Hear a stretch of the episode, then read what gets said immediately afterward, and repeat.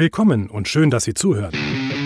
Hier sind Sie in Good Company, dem Podcast zum Thema Mitbestimmung von der Academy of Labor. Wir bieten Visionen von der Unternehmenskultur der Zukunft. Wie werden Firmen in Zeiten einer sich rasant verändernden Arbeitswelt zur Good Company? Und wie begleitet die Belegschaft diesen Transformationsprozess in Good Company? Wir sprechen über Erfahrungen, Ideen und konkrete Projekte in Good Company mit Expertinnen, Spezialisten, Macherinnen und Praktikern. In Good Company. Der Podcast zum Thema Mitbestimmung von der Academy of Labor. Und das ist die Corona Edition von In Good Company. Denn aufgenommen haben wir diesen Podcast im Frühjahr 2020 über Zoom. Das erklärt die manchmal etwas heilige Tonqualität. Ich heiße Tanja Jacquemin, bin von der Academy of Labor. Und jetzt geht's los. Ich bin seit fast 20 Jahren in der Welt der Betriebsräte zu Hause und freue mich deshalb sehr über meinen heutigen Gesprächspartner Matthias Mörike. Hallo Tanja. Du bist stellvertretender Betriebsratsvorsitzender bei VW in Braunschweig. Darüber hinaus bist du Mitglied im 2019 von der Bundesregierung ins Leben gerufenen Rat der Arbeitswelt sowie Botschafter der Initiative Neue Qualität der Arbeit beim BMAS. Über alle diese Punkte möchte ich gerne ein bisschen mit dir sprechen. Aber erstmal die Corona-Krise, eine ganz neue Situation. Sowas hast du wahrscheinlich auch noch nicht kennengelernt in deinem Berufsleben, oder? Also ich bin ja auch seit über 30 Jahren in der Tarifkommission und wir hatten gelegentlich äh, eine Debatte, naja, diese Formel gilt oder dieser Paragraph gilt, wenn uns der, Füße, der Himmel auf die Füße fällt. Dass mir das jetzt in den letzten zehn Jahren dreimal passiert ist, nach der Finanzkrise, nach dann dem Dieselskandal und jetzt äh, mit Corona, hätte ich im Leben nicht geglaubt, aber es ist eine Ausnahmesituation. Es zeigt aber auch, ähm, wie viel Solidarität in solcher Situation wert sein kann. Und wir erleben das in einer Art und Weise, wie wir das, glaube ich, selber noch nie, noch nie erlebt haben. Der, ist der Himmel tatsächlich runtergekommen. Ich würde ganz gerne mit dir auch über das Thema Transformation natürlich sprechen. Transformation ist ja so ein sehr großes Wort und als ich das das erste Mal gehört habe, sind bei mir ganz, ganz viele Fragezeichen aufgeploppt. Wie ging dir das denn? Wann hattest du das erste Mal oder was ist so deine erste Erinnerung an dieses Wort, diese Frage der Transformation? Wann hast du das erste Mal geahnt, was da so auf dich zukommt in deiner Automobilwelt? Das ist eine sehr gute Frage. Ich glaube, das ist so bei mir vier, vielleicht fünf Jahre her und war eigentlich ziemlich zeitgleich zu der Dieselkrise bei Volkswagen, weil dahinter ja steht, dass es eine Veränderung im Arbeitsleben gibt, die mehrere Dimensionen hat. Also nehmen wir mal beispielsweise das Thema Digitalisierung, das Thema künstliche Intelligenz, das Thema CO2 und das Ganze sozusagen gekoppelt mit einer gesellschaftlichen Veränderung, die ja dann auch, sag mal, durch die Aktivitäten Fridays for Future dann sozusagen ihren politischen Höhepunkt auch äh, mitgefunden haben, macht ein Stück deutlich, dass wir nicht nur eine eindimensionale Veränderung haben, sondern dass diese Veränderung in mehreren Dimensionen stattfindet. Und das ist für mich jetzt die, ja, eigentlich die, die gute Umschreibung von dem, was wir über Transformation, also was ich unter Transformation verstehe, wenn ich darüber rede. Hm. Das ist ja gerade in der Automobilindustrie die Betroffenheit natürlich besonders stark. Ne? Also es, es, werden ja da nicht nur die Arbeitsprozesse und die Strukturen in Frage gestellt, sondern faktisch steht ja auch das gesamte Produkt in Frage. Du hast es gerade angesprochen, Dieselproblematik und dann natürlich auch Umwelt, Nachhaltigkeit was macht denn das mit den Beschäftigten im Betrieb? Was sind denn so die Fragestellungen, mit denen ihr als Betriebsratsmitglieder euch auseinanderzusetzen habt? Also die Frage, die du gestellt hast, haben wir uns natürlich selbst auch gestellt und haben dann gesagt, wie nehmen wir eigentlich die Vertrauensleute, wie nehmen wir die Kolleginnen und Kollegen auf diesem Weg der Veränderung mit? Und dann haben wir sehr frühzeitig begonnen, nachdem wir bei Volkswagen ja den ersten Zukunftspakt abgeschlossen haben, jetzt eine sogenannte Roadmap Digitalisierung als Ergänzung. Wir haben Seminare mit Vertrauensleuten gemacht, um diesen Begriff genau auseinanderzubrechen in seine unterschiedlichsten Bestandteile und deutlich zu machen, was passiert eigentlich als Veränderung? Woher kommt diese CO2-Debatte? Warum ist sie notwendig?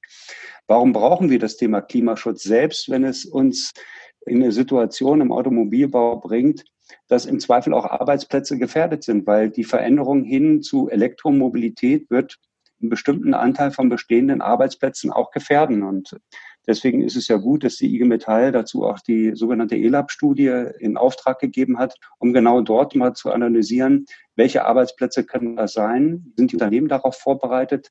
Haben die ein Gefühl oder haben die ein Konzept, wie man Transformation gestaltet? Und wir haben uns dann entschieden, als Betriebsrat eine sogenannte Transformationslandkarte zu entwickeln. Was habe ich mir darunter vorzustellen? Also die Idee war, wenn wir einen Zukunftspakt machen, der von 2015 bis 2025 gilt, dann sind wir immer sehr gut darin, das aktuelle Jahr zu beschreiben. Das ist das, wo das Management dran im Wesentlichen gemessen wird, zumindest in einem Konzern das Standortmanagement. Wenn wir aber gucken, dass wir eine Planung haben bis 2025, dann muss man diese zehn Jahre ja in Scheiben schneiden. Haben wir gemacht, haben gesagt, wir gucken uns mal das aktuelle Jahr an. Wir gucken uns Jahr zwei bis drei an, drei bis fünf und größer fünf Jahre. Und dann haben wir gesagt, wir gucken uns die Entwicklung in drei Dimensionen an. Was passiert bei der Technik und bei den Produkten? Was passiert in den Prozessen und in der Organisation? Und was passiert bei den Menschen? immer bezogen auf die Entwicklung in den nächsten zehn Jahren in vier verschiedenen Zeitdimensionen. Und dann haben wir uns verständigt mit dem lokalen Management, dass wir Workshops machen mit den Fachbereichen und gemeinsam Betriebsrat und Fachbereiche mal anhand einer systematischen Vorgehensweise diese Analyse machen. Das ist ja unterschiedlich in der Qualität des Ergebnisses gewesen, aber wir konnten schon sehen, dass wir beispielsweise mehr Softwareentwickler brauchen, dass wir crossfunktionaler arbeiten werden, dass wir im Zweifel mobiler arbeiten werden. Und da haben wir noch nicht von den Phänomenen geredet, die wir jetzt gerade im Rahmen mobilen Arbeiten erleben. Und ja, so sind wir daran gegangen, mit einem Team eine Transformationslandkarte aufzustellen.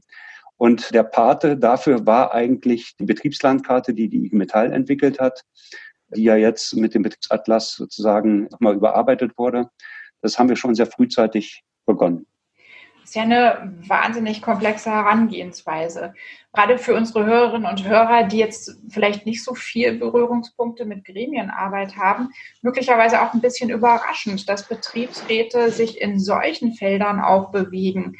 Hältst du das für eher ungewöhnlich, dass ein Betriebsrat so einen Anstoß geben kann? Oder ist das eigentlich eher so die Arbeit eines modernen Betriebsrats?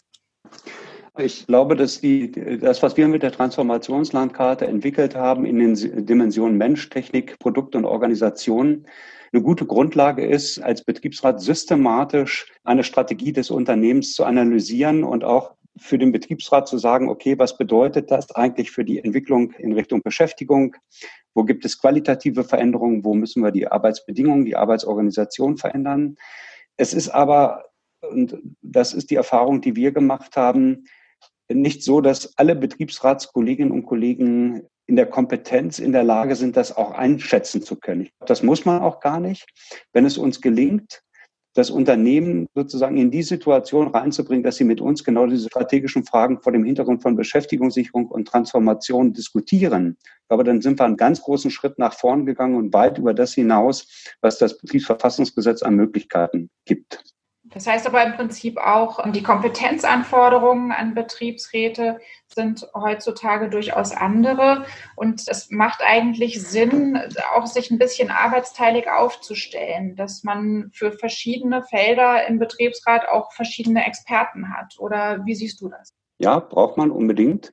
Das ist ein Thema, was wir bei uns eigentlich schon seit 30 Jahren, so lange ich bin schon 30 Jahre Betriebsrat, gemacht haben, dass wir uns versucht haben, unter der Überschrift, wir wollen qualifizierte Mitbestimmung betreiben, uns eben entsprechend zu professionalisieren und eben entsprechend auch in bestimmten Bereichen Fachkompetenzen aufzubauen. Und das geht natürlich über die Ausschussarbeit am allerbesten, aber es hat auch viel mit der persönlichen Qualifikation zu tun. Und da sind wir am Ende auch beim Thema House of Labor, dass man die Voraussetzungen dafür schafft, genau so auch zu arbeiten. Und zwar nicht nur in den Geschäftsstellen der IG Metall, sondern auch in den Betrieben. Und deswegen finde ich wichtig, dass Betriebsräte eben die Möglichkeiten auch nutzen, sich an der Stelle weiterzubilden.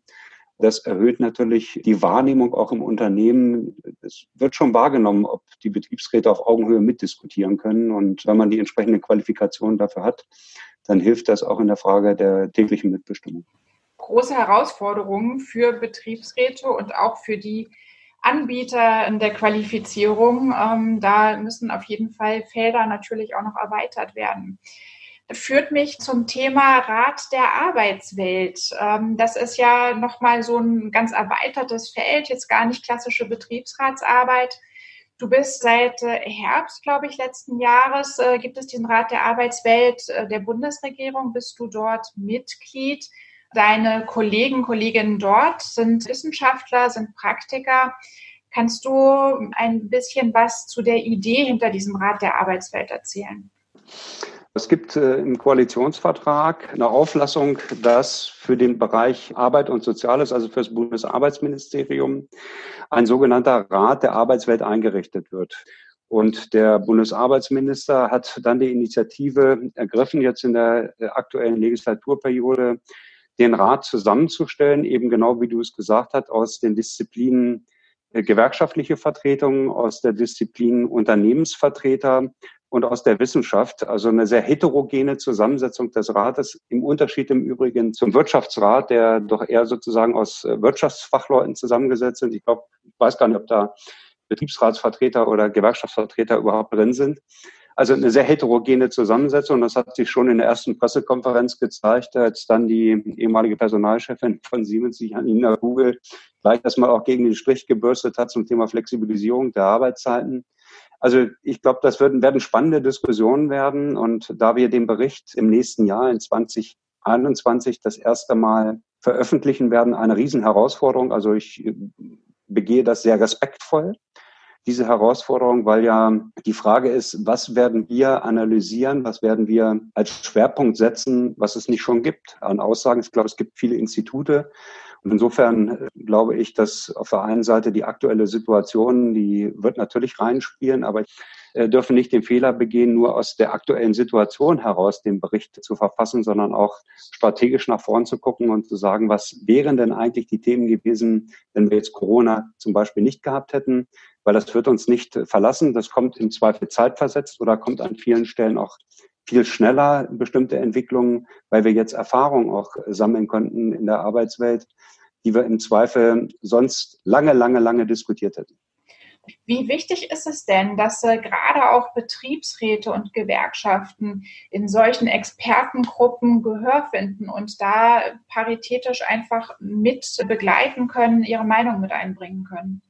Ich glaube, das ist für die Akzeptanz eines solchen Berichtes wichtig, weil am Ende werden natürlich alle gesellschaftlich relevanten Akteure auf solch einen Bericht drauf gucken und sagen, okay, was ist denn das, was wir gesehen haben? Was ist denn das, was fehlt? Was sind die Kernaussagen? Und das ist natürlich auch für uns die Herausforderung, genau zu überlegen, was sind die wesentlichsten Akzente, die wir setzen müssen, weil die Arbeitswelt ist natürlich so komplex. Das sehen wir ja gerade in der aktuellen Situation, der Arbeitsmarkt ist, wenn wir beispielsweise das Thema Bedeutung von Pflege im Moment betrachten, Bedeutung sozusagen von Logistikprozessen und so weiter, um einfache Grundversorgung sicherzustellen. Und insofern glaube ich, dass jeder natürlich gucken wird, bin ich in diesem Bericht auch erwähnt, spiele ich eine Rolle, was sind die wesentlichsten Akzente? Und ich glaube, dafür hilft, dass wir genauso heterogen auch besetzt sind. Ich sehe das aber auch als eine Riesenherausforderung, weil wir ja selbst auch als Gewerkschaften, wir sind ja nicht unkritisch mit solchen Berichten. Das gilt natürlich auch dann, wenn Kollegen wie ich oder andere wie Frank Sörske oder Zanisha Horvath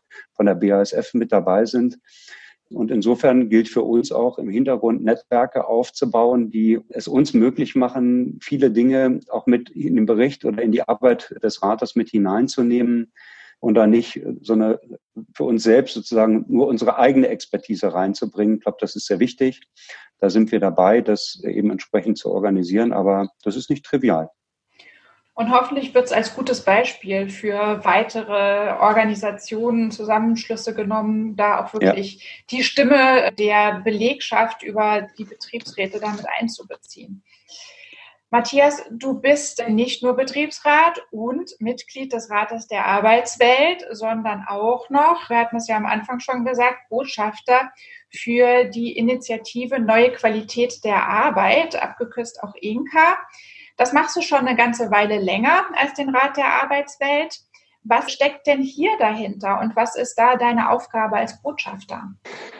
INQA ist Ich will es mal so übersetzen. Als ich angefangen habe, Gewerkschaftsarbeit zu machen, da gab es unter dem Forschungsminister Riesenbuber ein Programm, das hieß Humanisierung der Arbeitswelt.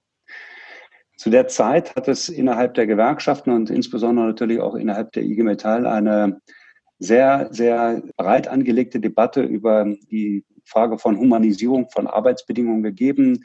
Wir haben damals diskutiert den Einzug von computergesteuerten Fabriksystemen, also ZIM-Konzepten und so weiter.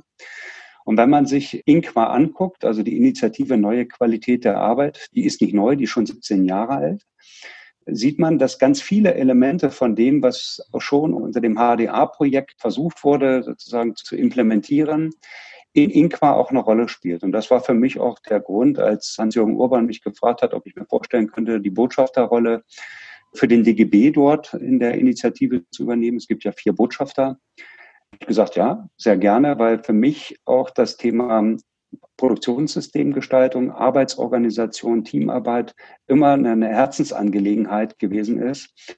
Und ich jetzt sehe, und das ist sozusagen meine Lernschleife, wie viele Initiativen es schon gibt, die auf ganz unterschiedlichen Ebenen, also der Kern der Initiative ist, es werden Checks erarbeitet, die Betriebsräten und Personalern helfen, die eigenen Prozesse zu analysieren, zu auditieren und dann zu sagen, okay, wir organisieren gute Prozesse. Und da die Tools, die Inqua bietet, alle auch abgestimmt sind mit Gewerkschaften, mit Arbeitgebervertretern und so weiter, ist das, glaube ich, eine gute Grundlage. Und da sage ich an jeder Stelle unendlich oft über die Initiative reden, weil ich finde, sie bietet so viele tolle Ansätze. Und leider, leider spielt sie in unserem Alltag kaum eine Rolle. Und deswegen bin ich gern bereit, als Botschafter dazu beizutragen, unter anderem in einem Podcast darüber zu besprechen. Also hier steht ja auch so ein bisschen die Frage im Hintergrund, ähm, wie kann Arbeit für Beschäftigte gesund, motivierend und attraktiv gestaltet werden? Was sind denn dazu vielleicht auch noch mal kurz, um zu der Betriebsratsarbeit zurückzukommen, so die Herausforderungen jetzt für Betriebsräte, wenn es darum geht, dass Beschäftigte ja durch die Transformation an sich, aber natürlich jetzt auch durch die Corona-Krise natürlich auch sehr, sehr viel von Ängsten geplagt werden, Existenzängsten, äh, der Frage, wie geht es denn hier weiter? Kommen die zu euch mit solchen Fragen und wie könnt ihr damit gut umgehen und den Menschen da einfach Mut machen, dass sie dabei bleiben und dass man gemeinsam Lösungen finden kann? Also sie kommen vereinzelt mit Fragen. Das hat einfach mit der Situation zu tun, dass mindestens bei uns ganz viele zurzeit in Kurzarbeit sind.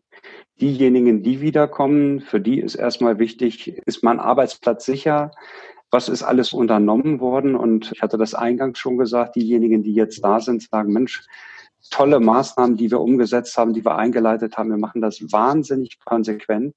Aber ich glaube, die Dimensionen der Fragen, die sind noch gar nicht gestellt und die Auswirkungen sind auch noch gar nicht beschrieben. Also ich befürchte, dass der Druck auf das Thema Wettbewerbsfähigkeit enorm zunehmen wird. Wir werden erleben, dass viele Unternehmen diese Krise nicht meistern können, ohne dass im Zweifel Beschäftigung abgebaut wird. Und ich glaube, gerade in diesem Zusammenhang ist das, was wir über Inqua gelernt haben, auch über den Rat der Arbeitswelt, dass eben Politik, dass Gewerkschaften und Arbeitgeberverbände und Organisationen ganz eng zusammenarbeiten und gucken, pragmatische Lösungen zu finden. Ich glaube, das gelingt im Moment auf der politischen Ebene sehr gut. Aber es ist noch nicht nachhaltig. Es ist für die aktuelle Situation eine Lösung. Ich glaube, wir brauchen eine Nachhaltigkeitsstrategie dafür. Und da werden wir sehr viele unkonventionelle Maßnahmen vereinbaren müssen. Wir kennen das Thema Abwrackprämie aus den 2008er, 9er, 10er Jahren. Das ist aber nur ein Thema für Automobil. Ich glaube, es geht ja um viele andere Bereiche, den Einzelhandel und so weiter wo wir auch Lösungen brauchen. Und was wir nicht vergessen dürfen, ist, wer zahlt am Ende die Zeche für all die Maßnahmen, die da jetzt gemacht werden. Ich glaube, da wird es auch eine große gesellschaftliche Debatte darüber geben. Und ich hoffe, dass das, was wir im Moment auch spüren, dass die Populisten zurzeit kein Gehör haben, dass das auch für die Nach-Corona-Zeit gilt, wenn es darum geht, sozusagen gute Lösungen dafür zu finden, wie wir die Krise auch finanziell meistern. Alleine darüber könnte man mit Sicherheit mindestens einen ganzen Podcast machen. Lieber Matthias, mit unserem Podcast sind wir damit äh, schon fast am Ende angekommen. Ich habe eine Abschlussfrage, die ich allen meinen Gesprächspartnern stelle, mit der Bitte um eine ganz kurze und knappe Antwort. Wenn wir uns jetzt die Welt nach der Transformation vorstellen, also Transformation ist abgeschlossen, wir haben veränderte Strukturen, wir haben eine weitreichende Digitalisierung, flache Hierarchien, eine stärkere Verantwortung des Einzelnen, aber auch eine Beteiligung des Einzelnen an allen Prozessen. Wie und wo siehst du denn in dieser Welt die Rolle des Betriebsrats? Ich glaube, dass die Rolle des Betriebsrates sehr gestärkt sein wird, weil wir gemeinsam mit allen Verantwortlichen dazu beigetragen haben, dass wir die Krise überwunden haben und dass wir sozialverträgliche Lösungen gefunden haben. Und dass ein wesentlicher Garant für solch eine Entwicklung eine starke Mitbestimmung und starke Gewerkschaften und Betriebsräte sind. Sie hörten In Good Company. Der Podcast zum Thema Mitbestimmung von der Academy of Labor.